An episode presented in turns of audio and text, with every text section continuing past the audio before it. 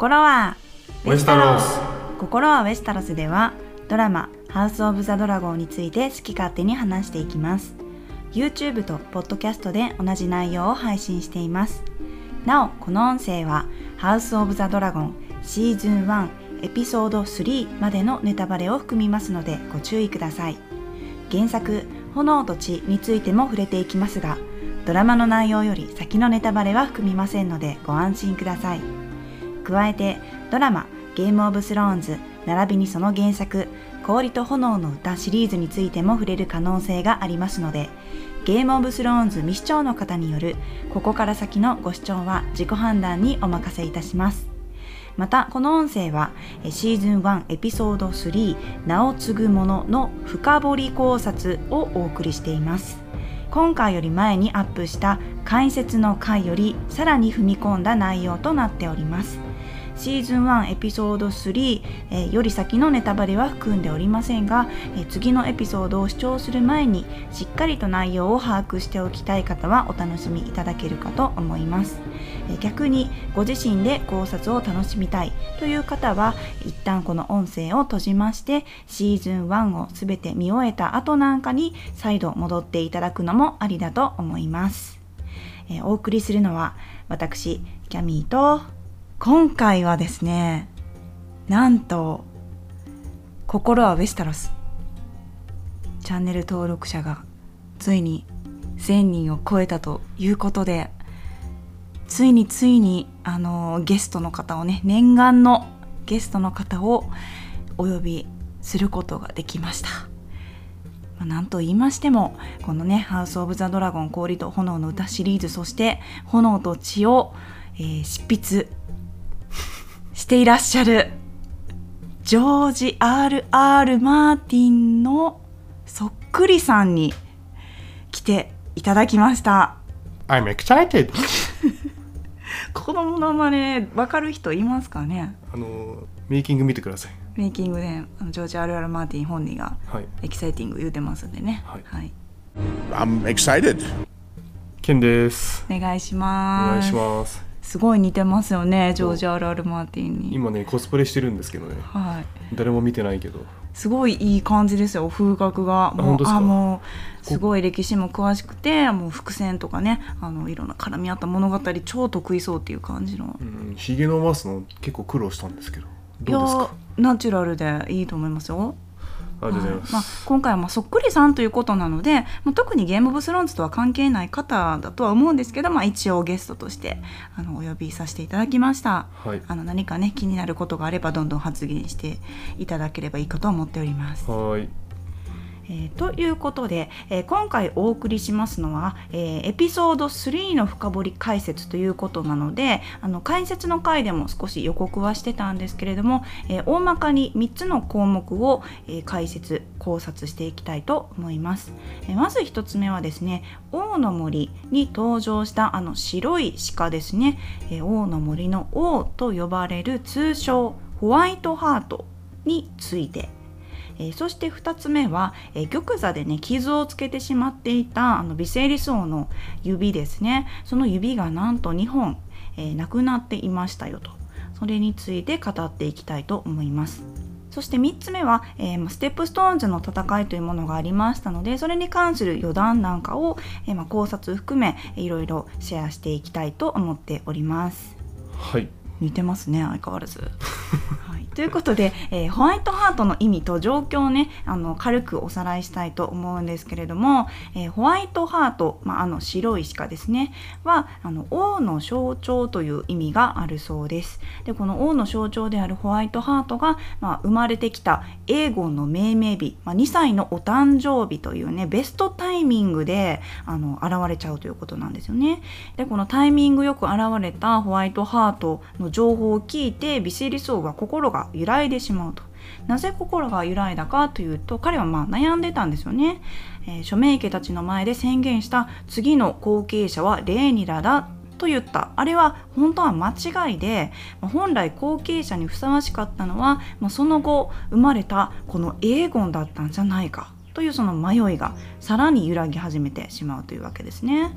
しかし実際蓋を開けてみると、えー、微生理層の前に現れたのはホワイトハートではなく、まあ、普通の茶色の鹿だったということですえー、この状況を見て微生理層はあやっぱり玉座に座るのはエーゴンじゃなくて、えー、私の、えー、宣言レーニラで間違いはなかったんだというふうに、まあ、胸をなで下ろすという安堵の表情なんかを浮かべていたので、まあ、きっとほっとしたんだろうなという感じの、え描写がありました。うんでまあ結果的にねその後なんと、レーニラちゃんの前にホワイトハートがひょこっと現れるというねあの物語の展開になっておりまして、まあ、このホワイトハートの出現っていうのはつまり、まあ、微生リス王そして、えー、生まれたエーゴンよりもやっぱりレーニラが正当な、まあ、後継者ということで、まあ、それが合ってるよってというのを象徴してあの描写されたものだったのかということについて、まあ、考察を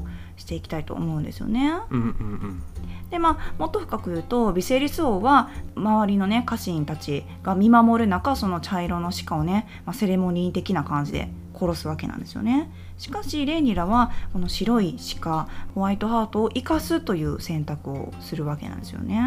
うんでまあレンリラがもしにホワイトハートをここで殺したとしてあのキャンプ場に持って帰るとやっぱりその微生リスを含め他の諸侯たちもあやっぱりレーニラが真の女王だというふうにあの思ったはずなんですよ。ただ彼女はまあ手を出さなかったというこの選択なんかをまあ考察していこうかなと思うんですけど、そうですね。まあもし持って帰ってたらみんな認める可能性がありますよね。でしょうね。あんだけねお膳立てしてた鹿でしたしね。うん。まあ、このビセイリスとレイニラ両者にはすごい大きな差がありますよね。うん。そのビセイリスはオットーらとホワイトハートを追跡して狩りに行かなければならなかった、うん。まあ、それでも普通の鹿を捕まえただけ。はい。対するレイニラは、えーホワイトハートはレイニラに近づいた。見つけようともせずね。そうそうそう。向こうからひょっこり現れてきてくれたんですもんね。そうですね。でしかもですねレイニラは、まあ、一切手を加えず逃がしてあげた。うん。というねあの、まあ、真逆ですよね。はい、2人の行動というか、うん。はい、でですねそのレイニラはなぜホワイトハートを殺さなかったのか、はい。まあ殺そうとしなかったのか。うん。についてちょっと私なりの考えがあるんですけど、うん。例えばですねレイニラは地位を確保するために必要なほど冷酷になれないとかうん。とか向かってくる敵にはとことん戦う、まあ、正当防衛とかうん。するけど自分からは攻撃しないとかうん。まああとは自制心と慈悲の心を持ってるとかうん。まあいろいろ考えたんですけど、まあ、それも確かにある。ただ結局のところレイニラの本心的には鉄の玉座を欲してないんじゃないかなという表現だと思いました、なるほどね。うん、レイニラは確かに自分の地位をすごい気にしてるじゃないですか。うん。だしエーゴンとか、まあ、他の誰かが王とか女王の座になることを恐れててその自分の立場が奪われることを怯えてるじゃないですか、うん。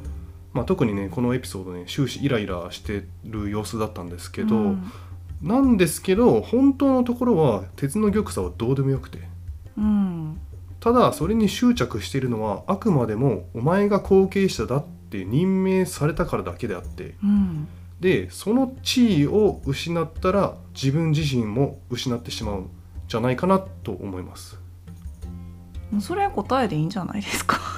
すごい納得しちゃったんですけど私。うん、そのなレイニラって孤独で寂しくて自分の居場所がないことにすごいムカついてるじゃないですか。はで親友だと思ってたアリセントに裏切られるい、し、うん。後継者に指名されたにもかかわらず尺取りをさせられるし、うん。まあ、商標議会でちょっと発言すると追い出されるしうん。だから唯一の自分の場所になるはずの鉄の玉座を奪われたら私居場所いないじゃん。家族も友達もいないじゃん。どこに行けばいいの？ってなっちゃうから玉座にこだわってるだけであって、うん。本心本当は女王になることはどうでもよくてうん。普通の暮らしをしたいと。だから別にホワイトハートを仕留めることに対して興味は持ってないと。なるほどね。すごいなんか納得しちゃいました。あ本当ですか？はい。言ってる意味わかります、わかります。うん。だからあのハウス・オブ・ザ・ドラゴンの大まかなあらすじを聞くとあレーニラはもう玉座が欲しくて欲しくてたまらなくてこれから血みどろの争いを始める、まあ、主人公格のキャラクターなんだなという印象があるんですけどはい。1話2話を見る限りあのそれこそビセイリスと同じで回ってくる予定のなかった玉座っていうスペースが彼女に急に回ってきたわけですよね。うんうん。それにすごく彼女は驚いててけど言われたからにはそれはもうじゃあならなくちゃいけないじゃんと重荷を今背負ってるわけですよね。はい。けど実際その後の生活をしてみたら意外と私ってそんなに求められてないかも。うんうん。前例もない女性が玉座につくなんてことを急に指名されてるもんだからちょっとビビりながら生活してるけど意外とみんなあれ？私ってそんなに必要とされてないというかエーゴンっていう子が生まれたから気づいたけどその次のエーゴンが生まれるための穴埋めのポストだったんじゃないの私みたいな。うん。に気づいちゃうわけですよねきっと。うん。だからこそその玉座にしがみついてるというかその宣言にしがみついてる感じがうん。するってことですよね、うん。ケンさんが言いたいのそうそうそうそうそう。だから本心は玉座は望んでないからあの命をねここでホワイトハートの命を失うほどの彼女の熱量はなくうん、そこまで貪欲じゃないっていうね。あーなるほど。と思いました。なんかちょっと泣けますね。泣けるの？えだってなんかそうじゃないですか。うん。こんそんな意固地になんなくていいよって言ってあげたいというか。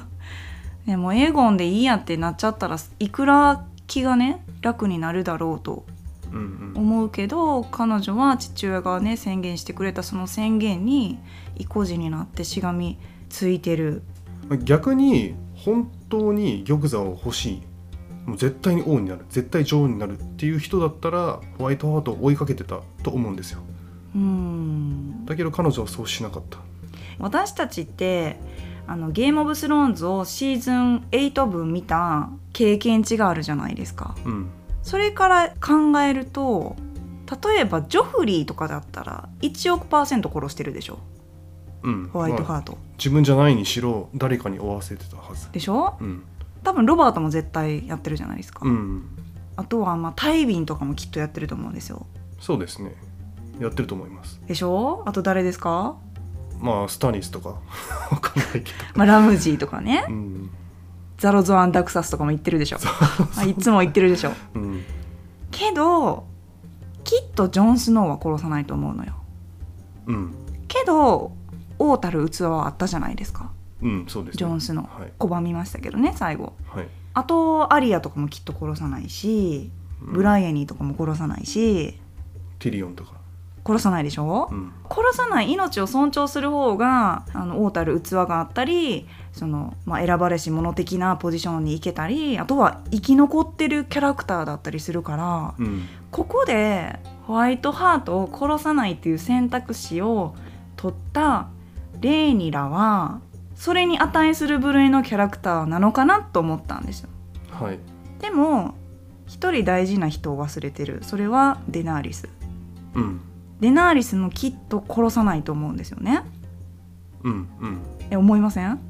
殺さないと思彼女だったら殺さないでしょ？う、うん。ね奴隷をあんなに解放したりね、うん。羊の村の女性たちをね解放したりしてたからけど最後ああなったから、うん。まあ、ちょっとデータ足りない感もあるんですけどこれ、うんうん。ままあ言ってる意味わかります。そうだからゲームオブスローンズの経験値からするとデナーリスにも近いとも言えるしジョン・スノーにも近いとも言えるし彼女のホワイトハートを殺さなかったあの選択肢ってね今後どう響いてくるのかなっていうのは。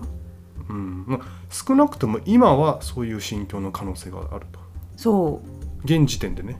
だからこっから変わる可能性もね、うん。デナーリスのようにねうん。十二分にありますよね、はい。もっと自分の地位を揺るがすような大きなものがあればきっと変わっていく可能性がありますよねそれは、うん、あとね今ねゲームオブスローンズの話が出たのでちょっとそこに触れてもいいですか、はい。あのゲームオブスローンズの原作「氷と炎の歌」でもホワイトハートが少しだけ描かれる場面があるんですよ。うん。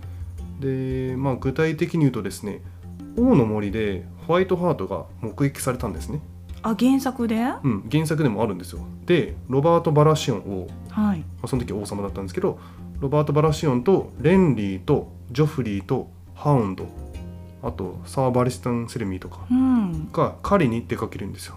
あーまあ、これはテレビドラマでいうシーズン1エピソード6、はいはい。あのドラマ版は4人しか出かけなかったしジョフリーとかも行かなかったんですけど、うん。まあ、原作ではそういう場面があって、うんでその時サンサはロバートの代わりにジョフリーにホワイトハートを殺してほしいと願ってたんですよ。へえまあこの頃ねまだジョフリーのことが好きでジョフリーは絶対に将来の王様だからうん。きっと彼ならホワイトハートを仕留められるはずうん。と思っていたんでしょうねきっと。じゃあサンサだったら殺してたってことですね今の感じだったら。うーん。もうサンサまあこの頃だっておバカちゃんだもんうーんどうなんでしょうね、うん。で結局ロバートたちはホワイトハートを見つけることができなかったんですよね。で見つけた頃には狼がホワイトハートを殺して食べてしまってたので。でそれを見たロバートは激怒するんですけどその後石膏が森の奥に巨大なイノシシがいましたよっていうお知らせを持ってくる。うん。でロバートはそれを追って出かけうん。でそのちょっと後にイノシシ攻撃で致命傷を負ってしまう。うん。という流れがあったんですよね。なるほどなるほど。だまあつまりですねロバートとかレンリーとかジョフリーってホワイトハートに出会わなかったのでうん。彼らは真の王ではない。うん。というまあ意味も込められてるのかな。あーなんかでもそれって狼がそのホワイトハートって言ったら鹿じゃないですか、うん。狼が鹿を殺すっていうのはスターク家とバラシオン家がちょっとごちゃごちゃいざこざが起こるよみたいなメッセージもあったんじゃないですか？この場合は。あーなるほどね。うん、あるかもしれないですね。うん、でもやっぱりロバートレンリージョフリーの中には真の王がいないからこの人たちの前には生きたホワイトハートは現れなかったよっていう、まあ、メッセージ性の方が強いでしょうね。はいはいはい。うん、あとねすっごい言いたいことあるんですよ。はい、ただどうしてもネタバレになってしまう可能性があるのでうん。ちょっとここでは一旦控えます。はい。あのホワイトハートを、まあ、レイニアたちが見つけるシーン。うん、そこねちょっと大事な意味が込められてるかもしれないと。今は言えないってこと？今ねちょっとどうしても言えない。言いたいネタバレになっちゃうってこと？なっちゃうと思う、まあ、皆さん覚えておいてください。いつかまた説明する。私も覚えとかなあかんですよねそれ。うん、あの我々「ここらはウエスタロス」ってね伏線回収会って言って最終章まで全てを見終わった人のための、まあ、伏線を回収していくみたいなうん。そういう動画も作ってるんですけど多分「ハウス・オブ・ザ・ドラゴン」もそれやっていこうかないつか、そうですね、はい。と思ってるのでその時にこの、ね、隠されてるもう一つの意味でもそれ10年後とかちゃいます？下手したら。おそんな後じゃだって全全話終わってからやるってことでしょ？けどね「ハウス・オブ・ザ・ドラゴン」多健分康かな私その時。34シーズンしかやらないって言ってるんで。あそうなんですね。うん。うん。いやでもやっぱりビセイリスは殺して。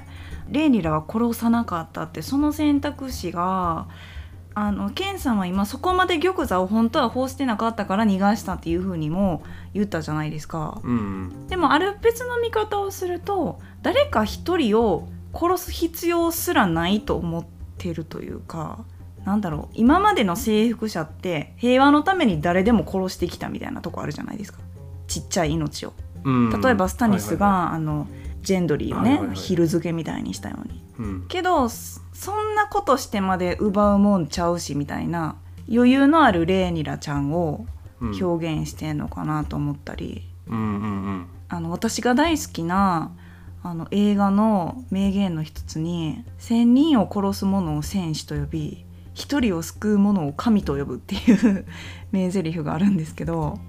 バーフバリ。そう。当たった そうバーフバリで。だから一人を救う者ってもう国王を飛び越えて神なんですよ。存在的に。だからなんかターガリエンって神に近いみたいなセリフもあったようにレーニュラはそれに値するぐらいの崇高なポジションにいけるぐらいの器はあるんですよみたいな、うん。そういうのも言いたいのかなとかも思って。茶色い鹿をあんなもう盛大に殺す王を称えるあのイベントがなんか俗っぽいというかまあ茶番ですよね。そう。だからそれに対してあの神って崇められてる鹿を殺さず逃がすっていうその行為自体が神っていうか。ああ、はい、その俗っぽいやつらと神のような扱いをするレーニラの比較対象みたいな。うん。性格の違いを表してんのかななんても思ったんですけど、まあそうですね。2人はまあ正反対にいるっていうのを比較するためにうん。茶色い鹿と白い鹿をうん、別の鹿をわざわざ出してきたんで。状況も違いますよね。一生懸命見つけようと思って見つけたら全然違う鹿やったっていう微生物。そしてそれを殺す。追わずとも勝手に寄ってきてくれた鹿。そしてそれを逃がすレーニラ。うん。だからレーニラには追わずとも勝手に玉座が来たと。うん。けどそれをいつか手放しちゃうってこと、ことももしかして状況として伏線でこういう風に言ってるのかなとかも思ったり。あとは一つ言いたいことあるんですけどはい。ゲームオブスローンズと違ってこういうそのメタファーとかその予言とかそういうものをちゃんと回収してほしいな今度こそはって思いました。あのクエイスの下りとかね。とかその赤い彗星的なポジションなんかなと思ったんですよ。この白い鹿って。はいはいはい。で結局あの赤い星なんやってんみたいなの終わったじゃないですか。うん。だからこの「ハース・オブ・ザ・ドラゴン」が終わる頃にはもう一回この鹿のことを会話に出してほしいというかあの時私がもしあの鹿を殺してたらどうなってたんだろうとかそういうセリフが欲しいなっていう。思いました、なるほどね。うん、そういえばあの時私白い鹿見たよとかあの時もし私が殺してたらこうはならなかったのかもしれない。哀愁漂うレーニラみたいな。そういうなんか場面を作って回収してほしいなと。今度こそは、うんうんうん。ね、やりっぱなしじゃないね。そういう描写が欲しいと思いましたね。期待しましょうか。あそれさんもう一つ言っていいですか？あのこれ1000億パー違うんですけど一人のオタクなファンの妄想だと思って聞いてほしいです。はいはいもしかしてあれウォーグちゃうっていう。誰の防具いや誰かは分かんないけど誰かがあの鹿に入ってレーニラの様子見に来てうん。ブランじゃね。やっぱり？い ややっぱり何がやっぱりなのいやかいけど。時飛び越えれるじゃないですかブラン。うん。であこの時のレーニラこんなんやったんやみたいな。ブランが見に来てた説。どうですか？ブラン女性のところによく覗きに行く癖があるから。でしょ？うん。ちゃいます？あれ誰かのウォーグ説いや1000パーちゃうけどちょっと言ってみたかったですこの。まあ違うだったらめっちゃ面白くないですか？まあだったら面白いけどまああ例えばそのファイナルシーズンとかに出てくる最終評議会のうちの一人があの時僕見てたみたいな。レニラはあの時僕殺さんかったし。ないですか？まあ100%ないでしょ。はい。あ失礼しました。はい。えーまあ、でも何らかのやっぱ意味を持たせて最終的に回収してほしい。あの鹿に関しては。うん。期待しましょやりっぱなしがゲームオブスローンズではね。あったしそれをね批判するファンもいたからやっぱ今回こそは、ね、何らかの形で回収してほしいと願っております。うはい。はいえーそして次はですねあのビセイリスの指がね左手かな？小指と薬指があのなくなってましたね。切断されるという、まあ、治療方法が決断されたということですよね。そうですね。3年のタイムジャンプの間に行われてた、はい、でまあ一応説明するとですね第1話で鉄の玉座で小指を切るんですよね、うん。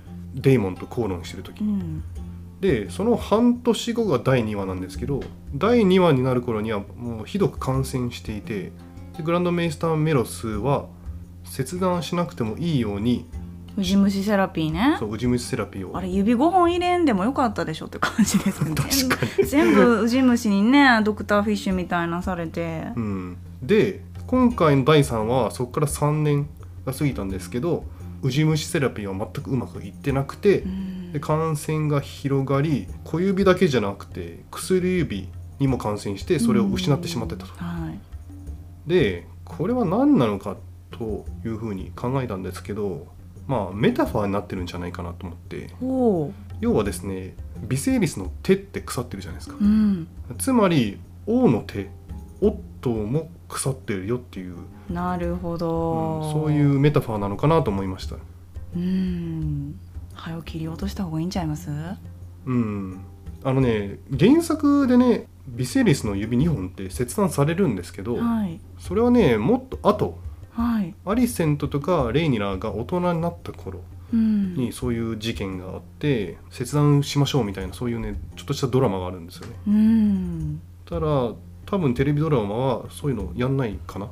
うん、どうなんでしょうね、うん。ちょっとそれは分かんないんですけどただこのグランドメイスターメロスってどうなのっていううん。思いません？なんかウジ虫とかそんなの聞くわけないやんとか 思っちゃうんですけどね現代の医療から見ると、うん。ただ多分グランドメイスターになるぐらいだったらあんな切り傷をね腐らすぐらいそんなことある？みたいな。うんうん。他にもっとやることあったんちゃう？みたいな。そうですね。思うんですよ。であのすごい前々から私はそのオットー・ハイタワーとグランドメイスター・メロスというかそのハイタワー家とシタデルが結構通通なんじゃないかと私は思っててはい。だからこのオットーとメイスター・メロスグランドメイスター・メロスがなんかちょっと怪しいぞと私は思うんですよ。で実際コメントにもそういうものを寄せられてる方がおりましてなんかオットーとメロスのちょっと目配せが怪しいというか、うん。なんかあるんちゃうのとうん。思ってらっしゃる方ね。多分いると思うんではい。どうです？これねすごいいい質問をいただいたんですけど、うん。皆さんねこのシーンもう一回見てください。このウジ虫セラピーのシうーン、ん。オットーとメイスターメロスって目配せを3回ぐらいやるんですよ。でちょっと振り返るとですねビセイレスがウジ虫セラピーをしてる時ウジ虫セラピーね。ウジ虫セラピーをしてる時にオットーとメロスがその同じ場所にいるんですよね、はいはい。でその時ビセイリスはその2人に対して「いやーあの結婚の話が上がってるんだよね」みたいうな。ん、でオットーは「ん？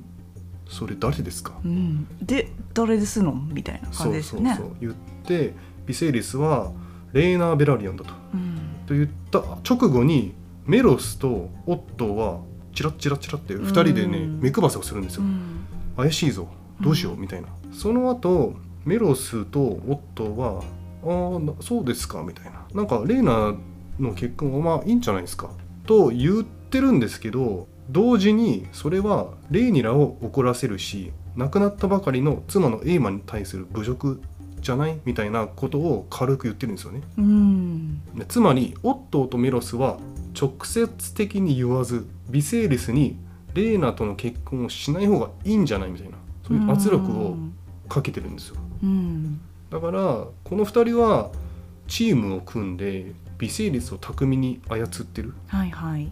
可能性がある、まあ、かもしれないと。うん。まあなんせなんですかねこのメイスターが腐ってそうちゃいますこの時代の。そうそうそう。だからビセイリスの手が腐ってるのは王の手オットーが腐ってるっていう風なことをさっき言ったんですけど、うん。王の手オットーだけではなくメイスターたちももしかしたら腐ってるよ。うん。メイスターたちはメイスターたちの中で何か陰謀というかはい。なんか企んでる可能性がある。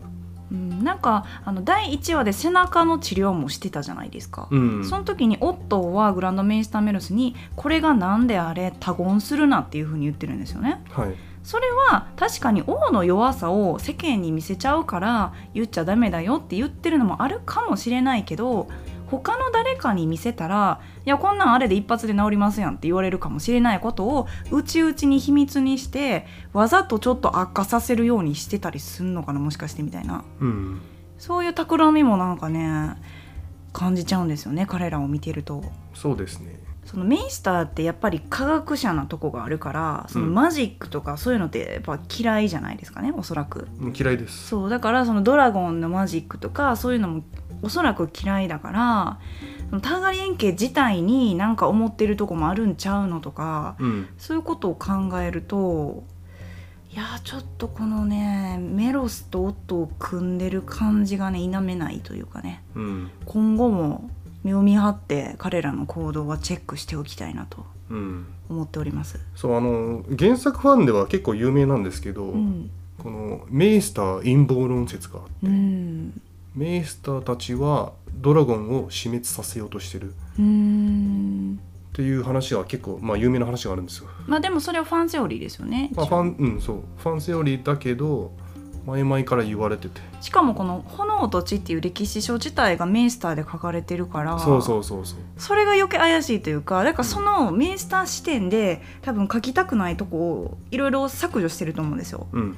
それを暴いてくれるドラマだと信じてるから、うん。ね、そのやっぱ原作との違いをもっとね明らかにしていってほしいしなんならもっと差を開いてもいいぐらいうん。メイスターはこう言ってるけど現実ではこうだったじゃんみたいな。メイスターって実際のとこどうなのみたいな。ねいろいろディベートできるぐらいの差を開いてもいいんじゃないかなって思うぐらいのねうん。希望はあります。はい。うん。えーそして最後がですねえーステップストーンズの戦いに関することで、まあ、小ネタ的なネタがあるんですって。そうですね。これはまあ考察ではなく完全に余談なんですけど、うん、あの今回のエピソード3の井戸端会議みたいなのあったじゃないですか。あパグも参加してたやつでしょ？あそうそう。パグがウェスタロスに存在するってことが判明したんですけど、はその井戸端会議でとある女性がねジョハナ・スワンがステップストーンズで拉致されたらしいよ。いうん、で自由都市の娼館に売り飛ばされただってみたいな。あ言ってた、うん、まあこれね原作でもちょっとねあるんですよねこの話が。うんであのトライアーキーってステップストーンズから海賊を追い出したんですけど、うんあのエリアを通る船から通行料を取るようにしたんですよ。あのそのフレーキみたいなことしたんや。そうそうそうそう、はいで通行料を取ると同時に女性とか少女とか少年を拉致してエッソスの召喚に送るようにして怖っそうししてでスワン家のジョアナっていう女の子がいたんですけど、うん、そのジョアナちゃんも被害者の一人だったんへですよ。えでジョアナちゃんはエッソスのライスの召喚に売られてしまうんですけど、うん。そこでなんと頭角を現しはい。ブラックスワンと呼ばれる高級娼婦の地位まで上り詰めてええでやがてライスの支配者の一人になったらしいです。開花したの？そう売られて？そう。だからジョハナ・スワンがブラックスワンになったあなんかおしゃれ。そう、まあ、でっていう話ですけど。いやでもここのシーンめっちゃ良かったと思いますよ。あのねラリス・ストロングがあのクッキーを斜め下向きながらもぐもぐ食べてるシーンとか超好きなんですけど、うんいいですよね、めちゃくちゃ彼やっぱ注目やなとそ思うんうですけどね。その解説会で言ったけどね僕新キャラの中でラリス・ストロングがすごい注目してて、うん今までいないようなキャラだしすごいあの井戸端会議に入ってちゃんとね情報を収集してる感うじ、ん、クッキーを食べながらしっかり耳をね。う、ん、暖房にしてた。うん。してましたね、はい、あとあの以前の深掘り回でこのステップストーンズのあの島々がちょっと森の子らと実は関係あるんだよみたいなケンさん言ってたじゃないですか。ああ言ったかも。それうん。ちょっと気になるんで。はいはいはい聞きたいんですけど。あーまああのすごい昔にですねもう1万年とかもっと前かな。今ステップストーンズって島々になってるじゃないですか。うん。もともとはエッソスとウェスタロスを結ぶ、まあ、陸が続いてたんですよ。陸続きだったんですよね。じゃああのドーンのあのちょっとギザギザみたいになってるとこと、うん。あのトライアーキーがいるミア・タイロシュライスとかあの辺がもう全部陸で続いててウェスタロスとエソスはもう一個の大陸だったってことですか？そうですそうです。だったらしいんですけどその後ですねエッソスにいた最初の人々うん。が陸でウェスタロスにこう渡ってくるんですよ。はあ。でもともとウェスタロスには森の子らっていう原住民がいたんですけど彼らの土地を侵略しちゃうんですね最初の人々が、だから森の子らはそれを止めるためにマジックを使ってあのそのステップストーンズのあたりうん。をこうバーンで砕いてうん。で陸続きじゃなく島に分断した。分断したらしいです。ふみふみ。ふみふみしたふらしいです。諸島にした、うん。うん。へえというまあ伝説みたいのがあって。もともとはそこがじゃあつながってたんだ。うん。伝説によると。らしいですよ。えー、森の子らってすごいな。うん、まあ、すごいですねねえだって壁も作ったの森の子らとブランドン・スタークでしょ、うんという設定になってますね。ホワイトウォーカー使っ作ったのもね彼女たちですけど。うん以上です。サムエルの話は大丈夫です？あの iPod iPod Spotify レニラ専用 Spotify じゃなくて。あそうです。そうそう。そう。んなんか話生ループの Spotify でしたけど。うんなんか話すことあの歌は何なんですか？ああなんかねあれはドーンの戦士女王ナイメリアうんの話なんじゃないかっていう噂があってあドラゴンの目の下でドラゴンの目の下でみたいな。うん。彼女は船をなんとかしてみんなで逃げたみたいなね、うん。あのナイメリアは「ハウス・オブ・ザ・ドラゴン」第1話でも本に書かれててはい。レイニラとアリセントがうん。クイズクイズってかなんか試験勉強みたいなのしてる時うに、ん。レイニラは覚えてないふりしてたけど実は全部覚えてたってやつでしょ？あそうそう。あの読んでた箇所は戦士女王ナイメリアの話なんですけど。うん、だからやっぱりレイニラはあの曲実は大好きでサムエルの教育で全部話覚えてたってことじゃないですか、ああなるほどね。うん。はあ、なのかなと思いました今それを聞いて。確かに。ありえる。だしやっぱあのレイニラとアリセントをアリアとサンサと比較して見てるファンって結構多いと思うんですよ。うんそうですね。そう。だからアリアがレイニラじゃないですかどっちかというと、うん。アリアもナイメリア大好きだったでしょ？大好きだった、ねナイメリアっていうね名前を付けたしねダイヤウルフにうん。だからレイニラも同じようにあのナイメリア戦士女王って呼ばれるぐらいね強い女戦士が大好きでそれに憧れるようなやんちゃでね無邪気なあの少女っていう感じだから、はいはいなんか通ずるとこやっぱあるんだろうなと思いましたね。なるほどね。ねサムエルはあれで登場終わりですかね。